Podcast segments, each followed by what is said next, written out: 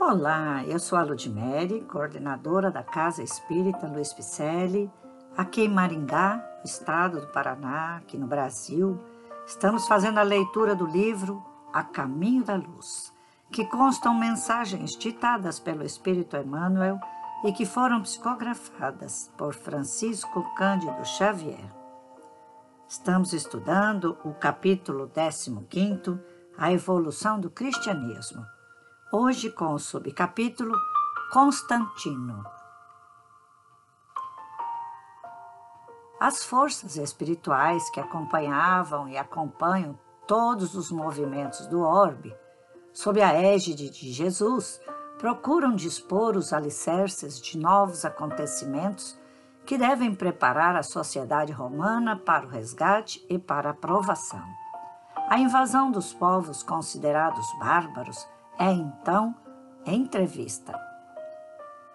Uma forte anarquia militar dificulta a solução dos problemas de ordem coletiva, elevando e abatendo imperadores de um dia para outro, sentindo a aproximação de grandes sucessos e antevendo a impossibilidade de manter a unidade imperial, Diocleciano organiza a tetrarquia ou governo de quatro soberanos com quatro grandes capitais.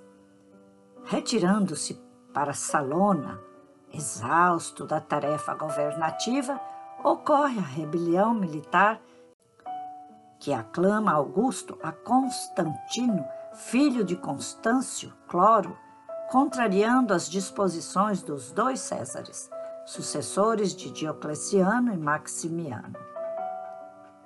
A luta se estabelece e Constantino vence Maxêncio. Às portas de Roma, penetrando a cidade vitorioso para ser recebido em triunfo. Junto dele, o cristianismo ascende à tarefa do Estado com o Edito de Milão. Esta obra, Caminho da Luz, traz a história da civilização à luz do Espiritismo que ótimo, não é? Esta obra foi ditada por Emmanuel, psicografada por Chico Xavier, como dissemos no início desta mensagem.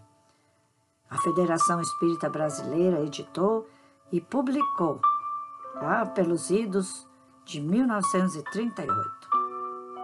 Nossos podcasts são leituras de livros assim, mensagens também de livros psicografados por médiuns de renome e que nos trazem uma doutrina libertadora, uma doutrina que traz revelações que nos libertam de grilhões do passado. Mas só nos libertam se realmente a gente assimilar o que constam nessas doutrinas e coloquemos em prática no nosso caminhar, na nossa mudança de pensamento e de comportamento. E assim agradeço sua presença sempre aqui ouvindo nossos podcasts. Repasse aos seus amigos. Diz a eles também que temos um site www.celpifempicele.com.br e juntos poderemos caminhar de mãos dadas a caminho da luz. Um grande abraço e muita paz.